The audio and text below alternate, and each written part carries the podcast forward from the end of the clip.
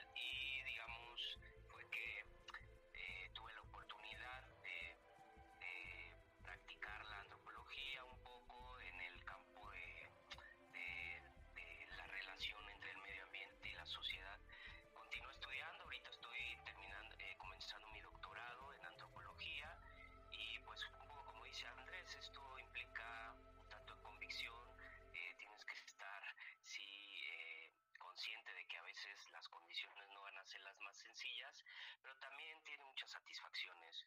Entonces, creo que es una, una disciplina que, que no, que parece sencilla, pero no lo es, pero que una, una vez que comienza a entenderla, pues pues empieza, eh, empieza a, a, anclarse ¿no? a su cotidianidad. Y creo que, creo que es un poco mi experiencia como antropólogo. Ok, pues muchas gracias.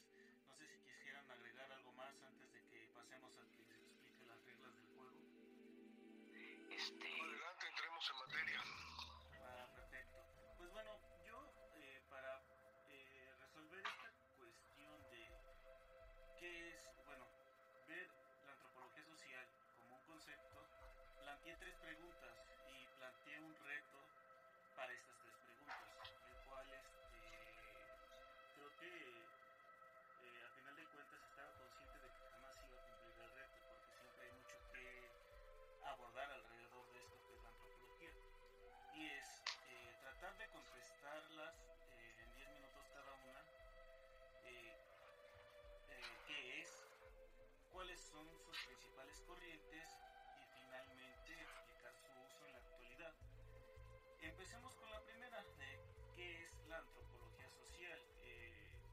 también.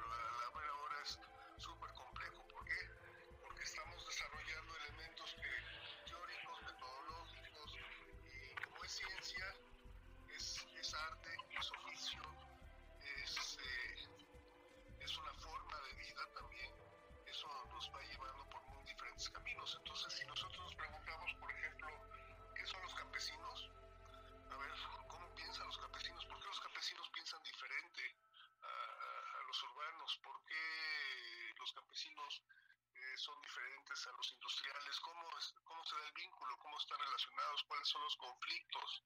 ¿no? ¿Cómo sienten los campesinos? ¿Cuál es su mundo simbólico? ¿Cómo se relacionan con, con el cosmos? Y, y luego, pues, ¿qué es lo que hacen? ¿no? ¿Cuáles son sus estrategias de sobrevivencia? ¿Cuáles son sus estrategias de reproducción? Entonces, en fin, vamos entendiendo un tema que nos va abriendo una serie de caminos que, que- que- que vamos diciendo, bueno, ahora sí podemos entender los campesinos y podemos explicar al otro, o sea, no solamente es estudiar al otro, que es uno de los temas de la antropología, sino vamos a entender al otro para explicarle a, a nosotros o vamos a explicar, para explicarnos a nosotros quién es ese otro. Entonces creo que ese es un, un adelanto pues de lo que sería en ese sentido la, la respuesta a la primera pregunta de Gary y hacer. Ok, muchas gracias Andrés. Yacer, ¿qué quisieras eh, tú compartirnos? Este, bueno, eh, pues ya dijo algunos puntos centrales es- Andrés, eh, la idea de, del estudio de, la diferencia y de la otredad, pues atraviesa completamente la, las nociones de la antropología. Sin embargo, pensando un poco en que, en que este podcast, pues lo que busca es un poco un sentido pues un tanto didáctico y de difusión de la antropología, tal vez cabría eh, intentar explicar eh, a la propia antropología, eh, como bien lo hace Andrés, desde lo que podemos enunciar como su objeto de estudio. Sin embargo, creo que eh, es necesario enmarcarla eh, digamos, en una temporalidad y para, para, para darnos idea de dónde nace la antropología y cómo es que termina convirtiéndose en lo que soy. Digo, pensando un poco en las tres preguntas que nos haces y, y cómo las podemos este, ir articulando. Evidentemente en 10 minutos me sería imposible poder explicar esto, aparte no soy ningún experto en historia de la antropología, pero sí creo que cabría acomodarla en sus inicios, ¿no? O sea, la antropología, eh, como bien dice Andrés, pues lo que está interesado es en la diversidad humana y tiene una, una serie de ramificaciones que van desde las cuestiones biológicas hasta lo que nos compete tal como la antropología social y la cultural, porque ahí sí me gustaría hacer una, una pequeña modificación. Creo que lo que nosotros hacemos ahora, y es una discusión, lo, lo planteo así, este, justamente para, para, para desarrollo, desarrollarlo más, es que no solo hacemos antropología social, sino hacemos antropología sociocultural. Y tal vez en el desarrollo de la propia antropología podemos entender cómo estas dos, digamos, estos dos adjetivos se conjugan. Eh, en este sentido creo que cabría, y aquí sí apelo un poco a un antropólogo muy famoso, ya que todos nosotros hemos hemos eh, recurrido alguna vez, que es Esteban Krotz, ¿no? Y esta, este, este buen trabajo que tiene un poco de la historia de la antropología y cómo debemos colocarla eh, eh, en su condición eh, de origen, que sería el siglo XIX, ¿no? Un contexto en el cual aparecen eh, las ciencias sociales como las conocemos actualmente como podríamos entenderlas actualmente y cómo éstas se comienzan a hacer cuestionamientos sobre esa diversidad, ¿no? sobre esa diferencia. Eso sí, desde un punto este, tanto etnocéntrico, europeo, pero esta, este asombro por la novedad comienza a permear eh, las lógicas de las ciencias sociales. Y es ahí donde justamente podríamos decir que aparece una pregunta muy particular que sería la pregunta antropológica de que es el por qué estamos o por qué somos distintos, ¿no? Lo que decía Andrés, es decir, por qué este yo veo al otro con tanta diferencia y con tanta distancia. Y, estoy de acuerdo completamente con Andrés en que es un, es un instrumento, es un instrumento de conocimiento, es un instrumento que nace justamente en ese siglo y que lo que está buscando es estudiar a esa diferencia, ¿no? Estudiar justamente cómo es que se desarrolla esa diferencia y de paso pues entender cómo es que se, se diferencia de nosotros, lo que implica también un estudio de nosotros mismos. Eh, eh, a partir de esto, digamos, y de todo el trabajo que se va desarrollando durante el siglo XIX y todas estas expresiones que detonan estas preguntas que están sobre todo vinculadas a cómo es que se organiza esa diferencia, ¿no? Es decir, en todas las dimensiones de la vida, la economía, la religión, el parentesco, y que van acompañadas de un proceso muy importante y que marcará la antropología, por lo menos el final del siglo XIX y principios del siglo XX, que será la expansión colonial, Es decir, todos estos eh, personajes, todas estas este, misiones, tanto eh, religiosas, pero también estas discusiones comerciales, esta, esta avanzada militar, que de alguna forma va eh, visibilizando, ¿no? O va exponiendo esas diferencias y es lo que permite o va alimentando también ese cuestionamiento de la pregunta antropológica.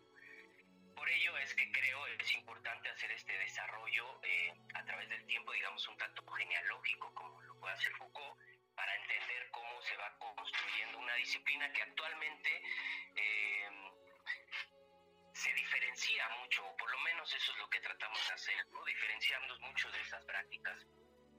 Y ahí es donde tendríamos que hacer un rompimiento importante que se da hasta medio siglo, es decir, siglo XX, en, donde la antropología entrará en una crisis, tendrá que cuestionarse cosas nuevamente. Pero bueno, no profundizo más para no alargarme. Sin embargo, sí me gustaría eh, ser más concreto en esta parte de, una vez que encontramos esa pregunta antropológica y digamos ese objeto de estudio que es la diferencia, eh, que es la alteridad, que es la, la otredad, es justamente el interés por, por digamos, por entender ello, lo cual nos, nos, nos, nos lleva a, un, a una especie de callejón.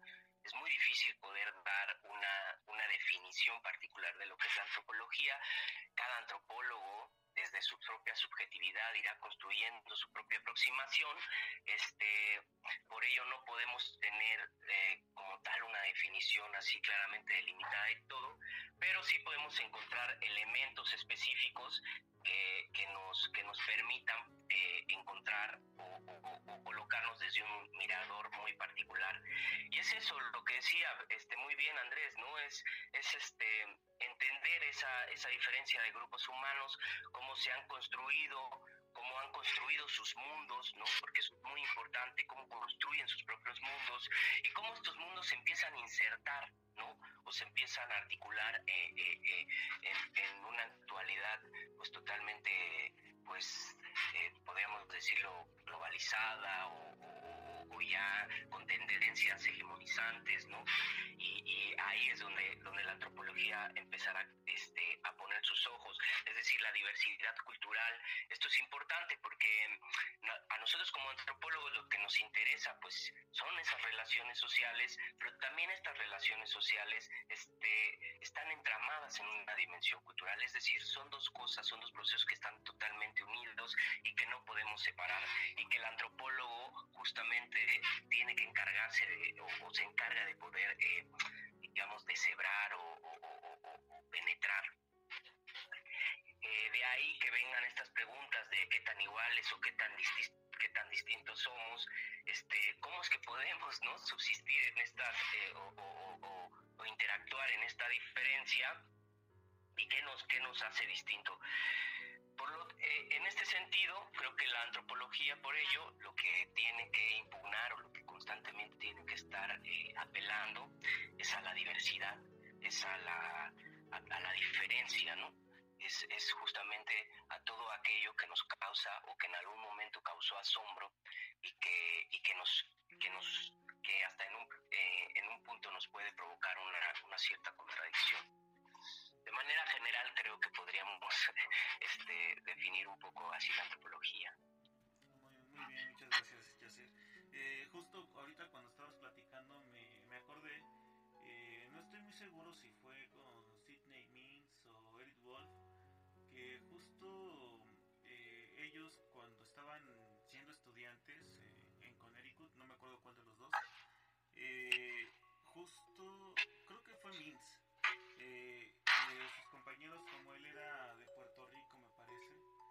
le pidieron un, algo eh, típico de, ahí, ahora que tengo menciones. Específicamente alguien le dijo un machete. Entonces, este, cuando fue a buscar el, el machete, se dio cuenta de que lo fabricaban a unos cuantos kilómetros de la escuela donde ellos, donde ellos estaban estudiando. Es decir, como cosas tan pequeñas como la relación, como decía este Andrés, eh, que es el campo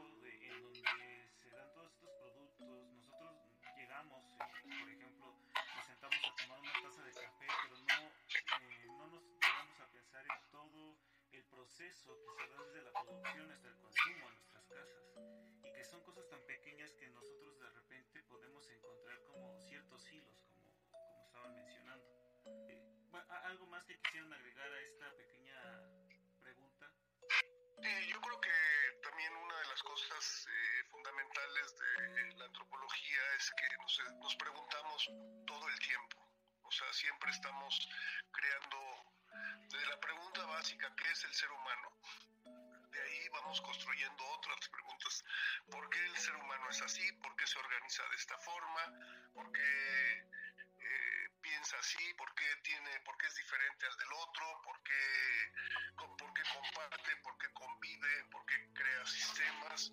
Etcétera, etcétera. Entonces eso, eso nos lleva a estarnos preguntando todo el tiempo. Por eso, para mucha gente, somos muy complicados los antropólogos, porque cada vez preguntamos más, como tú dices, ahí está, ¿por qué ellos usan machete y no usan otra cosa? ¿Por qué usan barro y no quieren dejar el barro? Etcétera, etcétera, ¿no? Entonces, muchas cosas las, eh, vamos respondiendo y al- en la medida, como dicen, no hay respuestas, hay más preguntas. Entonces, yo creo que esa es una parte importante, interesante. Pasamos a la siguiente. Eh, no sé, eh, ustedes desde su experiencia eh, pueden decirnos cuáles son las principales corrientes de la antropología social, por qué las consideran los principales. No sé, yo empezó este, Andrés, e igual podemos empezar contigo y hacer. Eh, sí, claro. Bueno, este, las principales corrientes. Creo que un poco, o sea, no podemos separar esta pregunta de la anterior en tanto la necesidad de, de, regresar otra vez a hacer esta, este análisis histórico para situar estas raíces o estas corrientes de la antropología y también entender por qué eh, daban esas respuestas, ¿no? Como dice Andrés, eh, pues, a estos cuestionamientos, por qué había una lógica o una racionalidad específica que daba ciertas respuestas. Y bueno, también un poco entendiendo la, la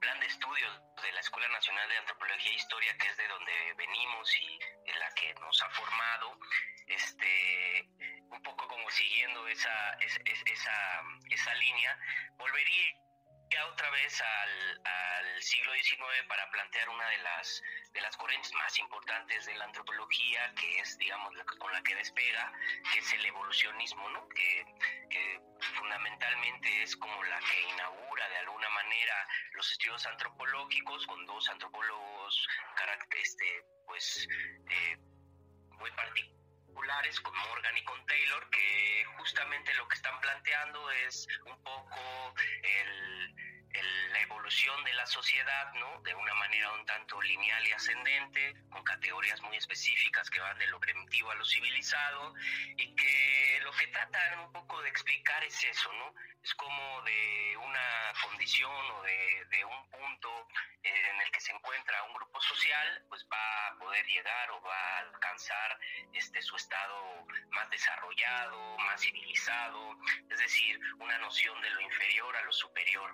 Esto, esta sería como la corriente fundamental, la base de donde estaríamos iniciando un poco esta historia de la antropología y que sobre todo se construye a partir de lo que había yo mencionado en un principio, esta, digamos, esta expansión colonial que, que está trayendo historias, relatos, experiencias de todos aquellos que están en proceso de, de descubrir este, a, a, esta otredad, de, de asombrarse, de, de, escribir, y que a partir de estas narraciones, este, particularmente Morgan, desde un trabajo más de gabinete, pues va dando o va construyendo sus nociones de lo que es la sociedad y sobre todo que será, eh, como decías al principio, o no, por ahí, por ahí había leído algo que habías mencionado, justo esta idea del concepto de cultura de Taylor, ¿no? Este, este que será una de las primeras aproximaciones y que es muy amplia, pero nos dice un poco de lo que se trata la cultura y que también es uno de los espacios en los cuales nos, nos, este, nos desenvolvemos. Este, una vez que pasamos de este evolucionismo, yo creo que entraríamos a principios del siglo XX y encontraríamos dos corrientes eh, muy claras. Eh, que sería por una parte la teoría, la teoría social inglesa, que estaría inaugurada un poco por el funcionalismo de Malinowski y por que, que, sobre, que se está dando sobre todo en el contexto europeo, este, bueno, sus estudios de campo con las Islas Troviani y todo, y, y, por otra parte el particularismo histórico que estará pues abanderado por Franz Boas, y que cada uno traerá sus presupuestos y la manera de entender a la sociedad, por su parte el funcionalismo pues pues como lo dice, ¿no?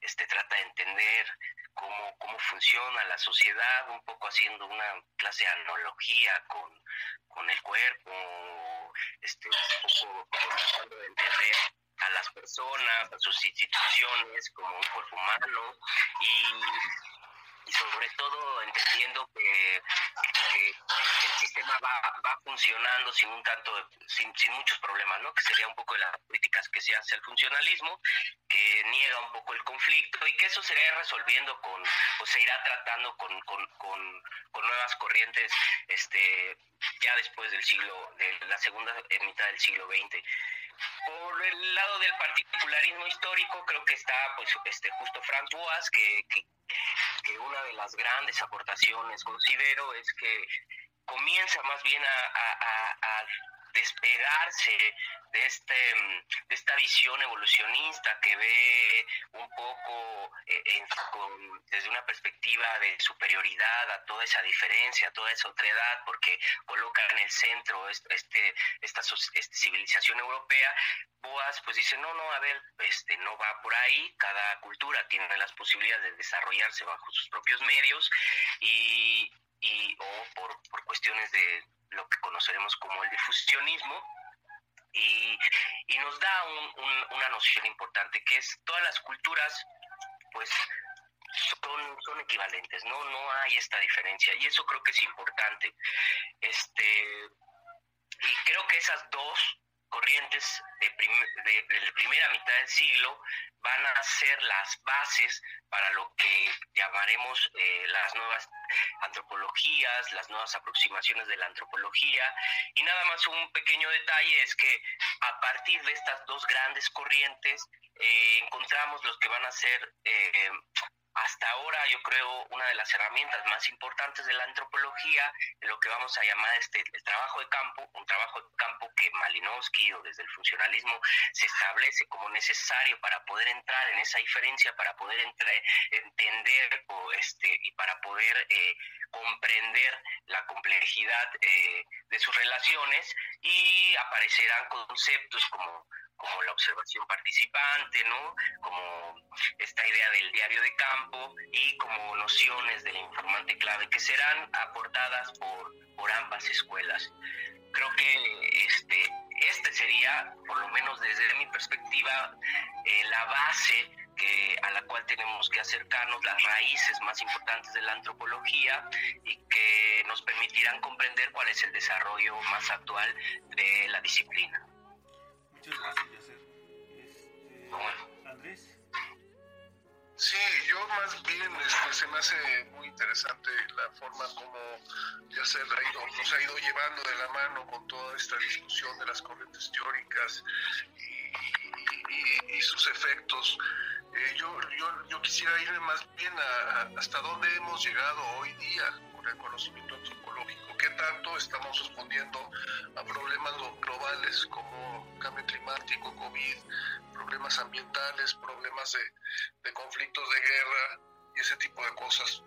Eh, ya, lo que me interesaría resaltar un poco es cómo se ha ido construyendo la, la misma antropología social y se ha ido separando un poco de, las visiones, y no, no tanto de, la antropología como tal, pero sí de algunas visiones que han tomado enfoques eh, que han determinado la historia misma de las divisiones disciplinarias, porque de alguna forma, como decía, empieza con el tema este, paleontológico, después... Eh, se va a la historia, la historia se construye también la antropología física, la arqueología, y luego se, da una, una, visión en la parte cultural, los etnólogos eh, trabajan, como quien dice, los pueblos originarios, ahora los pueblos, los pueblos eh, indígenas, y los antropólogos sociales, un poquito más de estructura general de la sociedad. De todas maneras, eh, las diferencias muchas veces sí hay obviamente diferencias en el marco en el marco de referencia, en el marco filosófico que permiten enfocar, pero mucho es el tema del método. O sea, aquí el método, la metodología antropológica de combinar la teoría con la práctica, nos va dando una construcción que, que a veces nos lleva a no a resolver las preguntas como tales, sino a cuestionar precisamente la forma como están dándose las vivencias en diferentes lugares. Aquí señaló muy bien ya ser el tema del trabajo de campo y yo también iría a nuestra herramienta fundamental que es la, etnografía, la descripción de los resultados de nuestra observación, dejar que el otro se desplace y ese es, ese es nuestro cristal, ¿no? nuestro cristal por el cual estamos viendo todo lo que, lo que se sucede.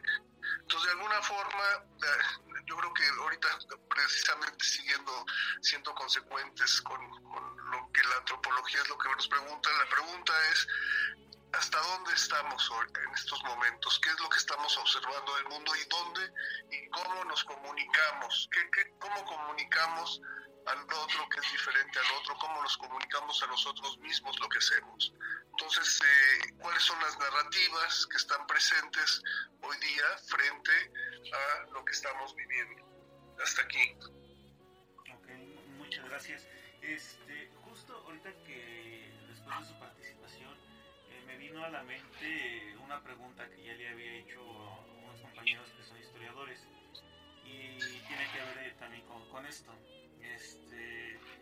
Nosotros, eh, dentro del ámbito académico, pues somos conocedores de esto que llamamos la academia eh, y que de alguna forma este, también eh, tienen una opinión con respecto a lo que debe de ser la disciplina.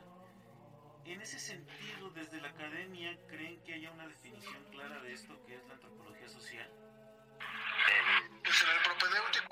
convenciones respecto a la antropología social porque nos definimos por el objeto de estudio, nos definimos por lo que estudiamos finalmente, por el método y por los alcances y por las publicaciones que tenemos. Eso, eso es, eh, pero buscar una definición así, la antropología social es, sí, el estudio de los grupos, el estudio de los sistemas, el estudio de, de los seres humanos en relación y luego ya las divisiones que se hacen de la antropología social, que puede ser la antropología económica, la ambiental, la, ahorita, pues digo, por ejemplo, podría haber una antropología feminista haciendo hablar de, del tema y la antropología de la salud, que también la antropología de la salud puede tener muchos temas, porque puede ser un enfoque desde la antropología física o puede ser un enfoque desde la antropología sociocultural. Entonces, yo creo que la definición de la especificidad de, lo que trabajamos nos permite definirnos y, y así no nos perdemos. Porque entonces, si estamos estudiando a comunidades pesqueras, pues estamos haciendo una antropología de la pesca. Entonces, ¿qué vamos a hacer? Vamos a entender cuál es la, forma de vida de pescadores artesanales en el, en el, Golfo de México, en Veracruz o en Tamaulipas, y vamos a entender que tienen una forma de vida que tiene ciertas características, que tiene ciertas formas de ser, que tiene ciertas formas comerciales, ciertas formas económicas, ciertas formas de festividad, y eso es lo que nos va a permitir definirnos. Muchas gracias, este, Yacer.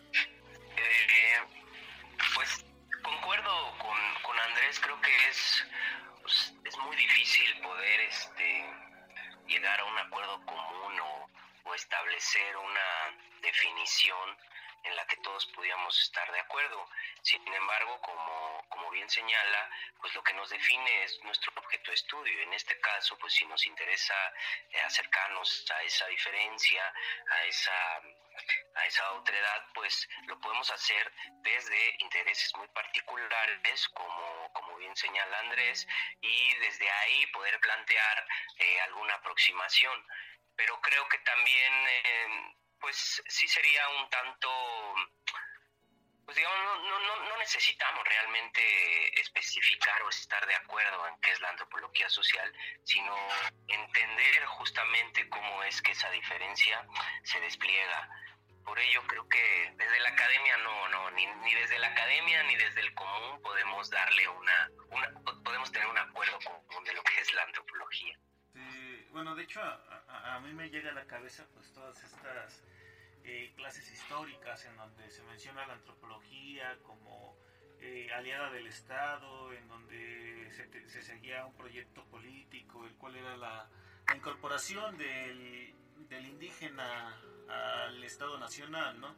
En ese sentido, pues había un uso práctico de la antropología muy evidente desde las políticas del Estado.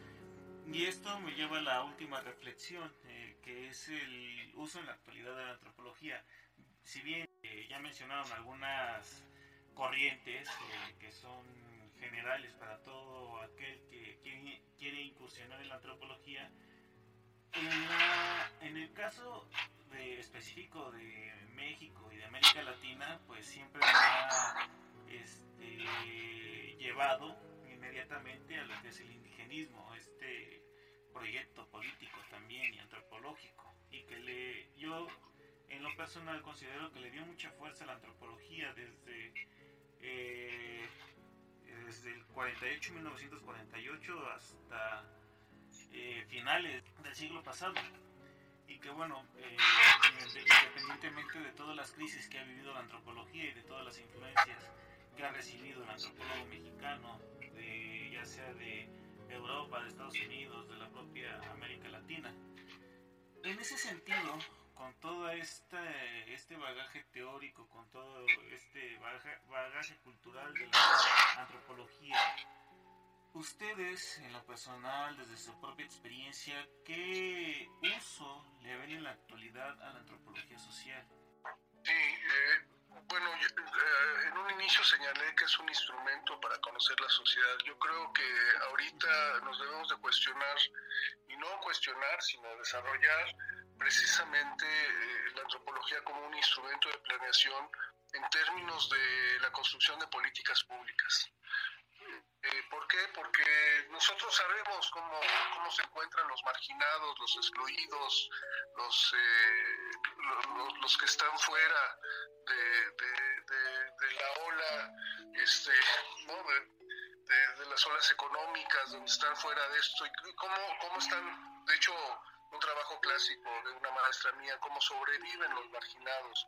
Entonces, yo creo que debe de, la antropología es muy útil como instrumento de planeación en términos de saber por dónde se puede favorecer. ¿no? Yo pienso ahorita en el programa de Sembrando Vida, pues esos son ahí debe estar presente la antropología en términos de saber si está funcionando o no el programa, qué alcances tiene, realmente qué, qué usos está haciendo del conocimiento tradicional, los está haciendo de las formas organizativas, si hay abusos, ¿no? si hay desvíos, si hay todo ese tipo de cosas, la antropología tiene que estar presente. ¿no? Entonces puede ser un instrumento no solamente de planeación en el sentido de decir de, que sea prospectivo, sino puede ser es, y debe ser un instrumento de evaluación de las políticas públicas. Muchas gracias Andrés.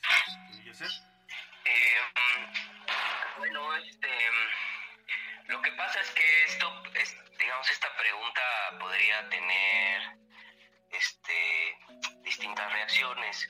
Eh, yo por esto considero que es muy importante entender a la antropología en su contexto histórico, lo que hacía referencia de la antropología mexicana, que durante mucho tiempo, digamos, en la década de los 70s, 80s, fue muy golpeada por justo estas intenciones de, de digamos, de, de adherir a todos estos este, todos estos sectores que se consideraban debían ser parte de la nación y, que fue bastante criticado.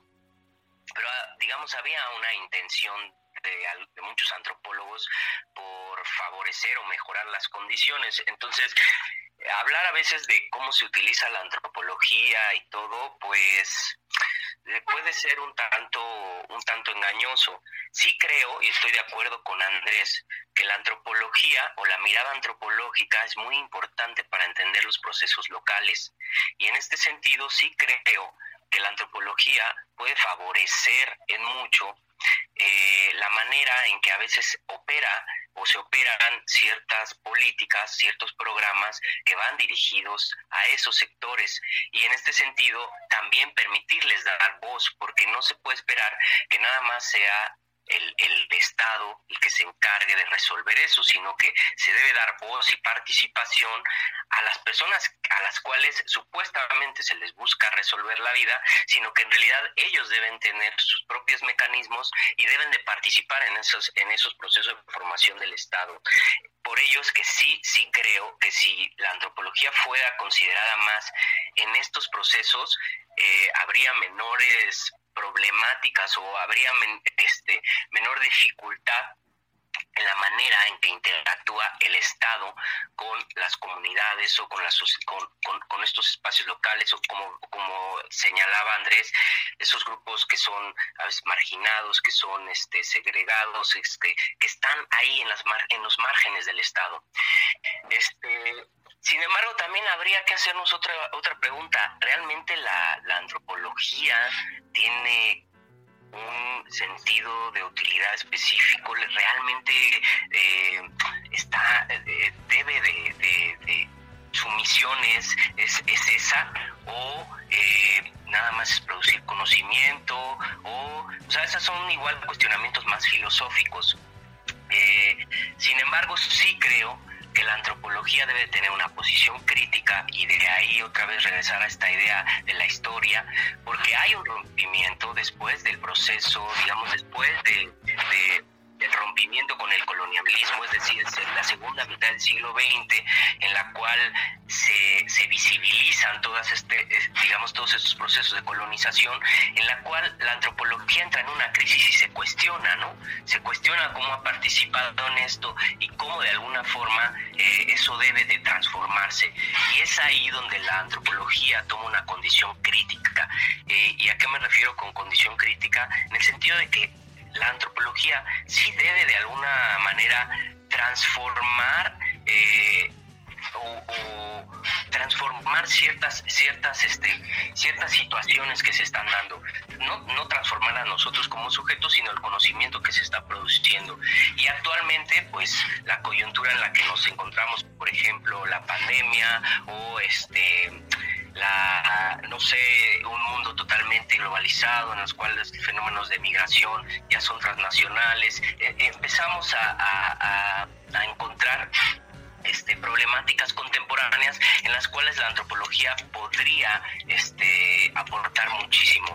Y creo que el, el, espectro cada vez es más amplio, este, como, como bien señala eh, Andrés, desde la migración hasta los conflictos socioambientales. La antropología en ese sentido sí tiene mucho que aportar.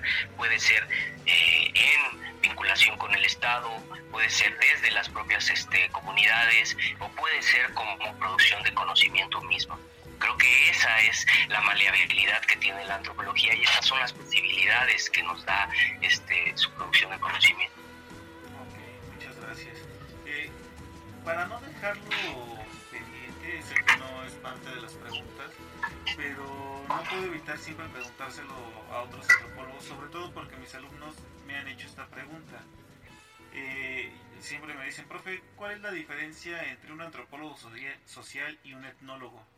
y no sé si algún antropólogo tenga la respuesta a esa pregunta. No sé, se los pregunto a ustedes este, si encuentran alguna diferencia, similitud. Bueno, fueron diferentes grupos sociales los que construyeron las especialidades. Entonces, cuando hubo un conflicto en la especificidad de, de quiénes van a trabajar los grupos étnicos, los etnólogos dijeron aquí estamos nosotros y los antropólogos sociales eh, simple y sencillamente dijeron nosotros estudiamos todo lo, demás. Este, yo no veo grandes problemas este, entre la etnología y la, este, la antropología social, cada una ha tenido una buena cantidad de aportes, siguen siendo antropologías, eso es lo que importa, ¿no? Sus preguntas son antropológicas y esa construcción pues, tienen resultados diferenciados, pero no hay ningún problema en ese sentido, ¿no? Este, yo quisiera irme un poco más eh, sobre lo que estábamos platicando con ahorita lo que señaló Yacer, porque la pregunta de los alcances ¿no? de la antropología, si me permites, Edgar. Sí, sí, adelante. Los alcances de, la antropología y los eh, y, y, y, por qué dónde se ubica hoy día la antropología yo creo que hay dos cosas una es en dónde se coloca. O sea, si la mirada y la posición es desde la Escuela de Antropología, es un discurso que, que, puede salir hacia muchos lugares porque somos INA, a través del INA, este, las respuestas están dadas con el órgano oficial ¿no? de la cultura en México, ¿no? está en la Secretaría de Cultura, etcétera. Entonces, ¿en, dónde se coloca la mirada y dónde se coloca el discurso y la narrativa? Pero por otro lado, esa narrativa y ese discurso, lo que la fortaleza y, la, y, y el alcance de la antropología está en, no solamente en producir conocimiento como tal, sino en decir cuáles son las tendencias. Oye, si tú sigues como vas, vas a acabar con la selva lacandona. Si tú sigues como vas, te vas a acabar la pesca en, en Campeche, ¿no? Entonces, ese tipo de cosas permite visualizar ¿no? las tendencias por dónde vamos y de dónde, oye, pero es que tú empezaste a hacer tal cosa tal programa, ¿no? Este, eres nuevo en, este gobierno, el gobierno local o gobierno municipal o gobierno estatal, gobierno federal o apoyos de organismos internacionales estás haciendo esto. Tú dices, oye, esto ya se hizo hace 20 o 30 años y el resultado fue negativo. O sea, la gente sigue destruyendo este, el medio ambiente porque tienes, estás creando incentivos que pueden ser perversos en un momento dado, ¿no? A mí me tocó evaluar una vez un programa en el cual estaban sembrando este, estaban reforestando, pero había otro programa de, la misma secretaría que estaban metiendo borregos, entonces los borregos se comían lo que reforestaba. Entonces, ¿cómo evitar esas contradicciones? Creo que el antropólogo lo que tiene es una visión de largo alcance y tiene una visión no me gusta mucho la palabra holística, pero tiene una visión de conjunto, entonces podemos comparar las tendencias que suceden en otros países, en otros lugares del planeta, y ver eh, esas tendencias que las que están pasando en un país como el nuestro y hasta dónde llegan. Y como lo que nosotros vemos son las partes socioculturales, ahí está la clave de cómo en, en eso podemos cambiar y podemos ejercer formas mucho más adecuadas para tener una mejor calidad de vida y tener mejores satisfactores y sacar provecho de una forma mucho más inteligente de nuestros recursos. Sí, me, me, me, parece bastante interesante tu, tu, comentario, sobre todo porque me hiciste recordar eh, un evento al que asistía al Museo de Antropología, donde estaba el director. Eh, entonces él comentaba que sí está muy padre toda la propuesta que están haciendo actualmente todos los alumnos de la ENA, pero que la principal función de Lina es eh, hacer investigaciones sobre asuntos indígenas y nada que vaya más allá de eso es relevante para, para el instituto. Bueno, ahí está la mirada, ¿no? y los límites, ¿no? En un momento los límites institucionales, por eso yo decía, desde donde tú desarrolles tu discurso, ¿no? Entonces, si te sales del discurso, pues no estás en la ola, ¿no? Eh, ya sé, ¿andas por ahí todavía? sí, sí, claro, estaba, estaba escuchando. Este, no, estoy de acuerdo con, con, lo que está planteando Andrés. Eh, es verdad, este, el, eh, desde dónde te colocas, desde dónde miras, eh, también eh, incide en lo que vas a realizar, ¿no? Y, y sí, bueno, discutir sobre el INA y sus alcances, pues nos llevaría otros tres días, este, sobre todo por, por la crisis actual en la que se encuentra el propio instituto y la, y la Escuela Nacional de Antropología que, que no es menor, ¿no? Porque la importancia a la que nos hace referencia Andrés, la importancia de lo que de las aportaciones que puede tener el trabajo antropológico para la sociedad, pues no puede ser este ni acotado ni puede ser olvidado. Entonces, eh, eso, eso creo que, que, debería ser más público, que debería ser más discutido, pero por desgracia y por las mismas intenciones de este podcast, eh, la antropología pareciera estar muy escondida o, no, no, no, no estar en, en el horizonte de ni del gobierno actual ni desde hace muchos años de, los gobiernos en, turno. Eh, regresando un poco a tu primera pregunta sobre las diferencias entre la antropología y la etnología, eh, también considero que no hay gran diferencia. O sea, eh, digamos, si estuviéramos hablando hace un siglo, pues sí, todavía estaríamos aspirando a encontrar aquellas comunidades alejadas, este, aisladas de, este mundo moderno este, capitalista, pero ahorita la verdad es que eso ya no se da. Ahora lo que estamos viendo es justamente cómo esa diferencia eh, se tiene que articular a este mundo y cuáles son las maneras en las que resuelven su existencia, ¿no?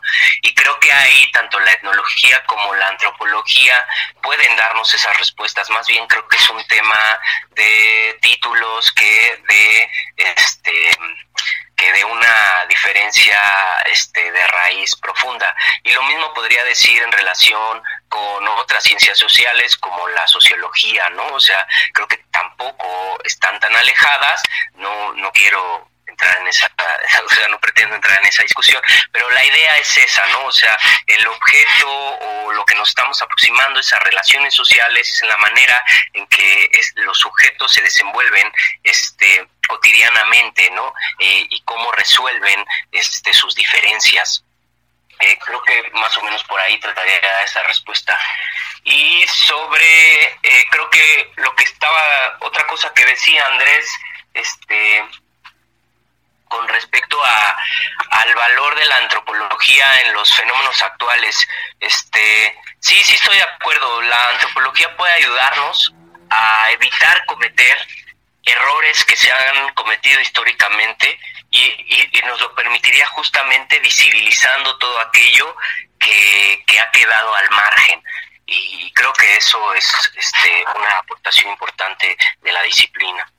Muchas gracias. Eh, no sé si para finalizar quisieran dar cada uno una reflexión con respecto a esto que es la antropología social. Sí, Edgar, bueno, yo, yo primero que nada yo quiero agradecerte mucho la invitación y también la forma como has pensado eh, de incorporar la discusión antropológica a las tecnologías de información y comunicación. Yo creo que es un primer paso muy importante para empezar a difundir todo esto, ¿no? Porque si no nos quedamos en lo que se conoce como invernaderos epistemológicos, es decir, estamos pensando que hacemos y no hacemos en realidad. Entonces, el hecho de difundir, abrir la discusión hacia afuera, que la gente entienda los ámbitos de estudios, eh, que podamos transmitir nuestras experiencias, se me hace fundamental. Y en ese sentido yo creo que esta herramienta de la cual estamos haciendo uso es un buen momento para empezar a decir muchas cosas, ¿no? Entonces, y, ahí ya están en cuestiones porque estamos este, abriendo precisamente, eh, haciendo que la, gente reflexione, que debe ser uno de los, de, los objetivos eh, fundamentales de, la antropología social, es que precisamente que reflexionemos sobre cómo estamos viviendo socioculturalmente. Ese es eh, para mí el punto fundamental, que reflexionemos en conjunto sobre nosotros mismos. No solamente es estudiar el otro, sino el cuando yo entiendo al otro, qué entiendo de mí mismo y qué entiendo yo de la relación que tengo yo con el otro. Y esa es la parte que me ha dado la antropología desde sus inicios, entenderme un poquito más a, mí mismo y a mí en esta sociedad y en este conjunto de, habitantes de este planeta. Muchas gracias. Eh, Yacer. Sí, eh, bueno, igual eh, agradezco el espacio, considero que es un esfuerzo muy valioso, eh, sobre todo pues aproximarnos a esta nueva materialidad, a, esta a, estos, a estos nuevos mundos digitales que permiten la difusión de pues de, en este caso la antropología, pero puede ser de cualquier otra cosa, y que también nos plantea justamente eh, la crisis actual en la que nos encontramos y cómo la antropología también tiene que transformarse, ¿no? Este, esta nueva mirada al mundo digital eh, eh, nos, nos coloca en, en, distinto, ¿no? De cómo hacer la antropología y nos invita a preguntarnos cómo también nuestras propias eh, herramientas, la manera en que abordamos la realidad se va transformando. Entonces creo que, que una reflexión muy sencilla es cómo constantemente está cambiando la realidad y cómo constantemente también está cambiando la antropología y cómo debemos ir adaptándonos a ello y, que de alguna manera es una excelente herramienta, como dice Andrés, de entender la diferencia y de entendernos a nosotros mismos, porque al final de cuentas eh, situaciones como la actual, ¿no? Es decir, tenemos que enfrentarnos a algo tan novedoso como esta enorme pandemia que nos que nos coloca en nuestras casas y que, que pareciera que, que, quedamos encerrados, nos damos cuenta que hay otras posibilidades de socializar, hay otras posibilidades de difundir el conocimiento y que tenemos que acercarnos a ellas. Y creo que esa es una de las de las cualidades de la antropología, ¿no? su maleabilidad, su, su capacidad de, adaptarse y de proponer, de proponer nuevas formas de entender a la sociedad. Eh, reitero, pues muchas gracias a ustedes dos por haber aceptado la, invitación, por participar en este podcast.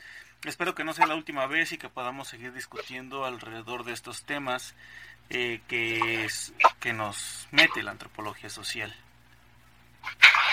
Sí, claro, no, y bueno, yo agradecerte a ti, Andrés, Andrés que ya tenía un rato de no escucharlo y que me da mucho gusto compartir este espacio, generalmente cuando nos encontramos, pues eh, compartimos este algunas ideas, intercambiamos, creo que es muy rico este eh, poder generar estos espacios y realmente estoy agradecido por la invitación. No, pues al contrario, muchas gracias a, a ustedes dos por haber eh, compartido su tiempo y su experiencia eh, en esta plataforma. Una, una, cosa más que precisamente precisamente ahorita que Yacer decía sobre la pandemia, el tema de la memoria, se nos olvida que ya llevamos varias pandemias en el planeta y se nos olvida cómo salimos de ella. Entonces, es una aportación antropológica muy sencilla, es nada más cómo están documentadas las pandemias históricamente y cuál es la mirada antropológica sobre esas pandemias. ¿Realmente el cubrebocas funcionó, no funcionó, o qué funcionó, verdad? La, ¿Cómo nos agrupamos, cómo nos, no? Cómo, cómo, cómo nos interrelacionamos, a quién le pegó la pandemia del 18, por ejemplo, o la, o la del tifo, todas ellas, ¿no? Entonces son, es, es una de las cosas de la que la antropología está presente siempre en la recuperación de la memoria. Y, ahí que este podcast pues, también estamos en una estamos reviviendo una memoria, ¿no? Se convierte en una cuestión también de, de un registro de un pasado. gracias. No, al contrario, pues gracias a ustedes dos.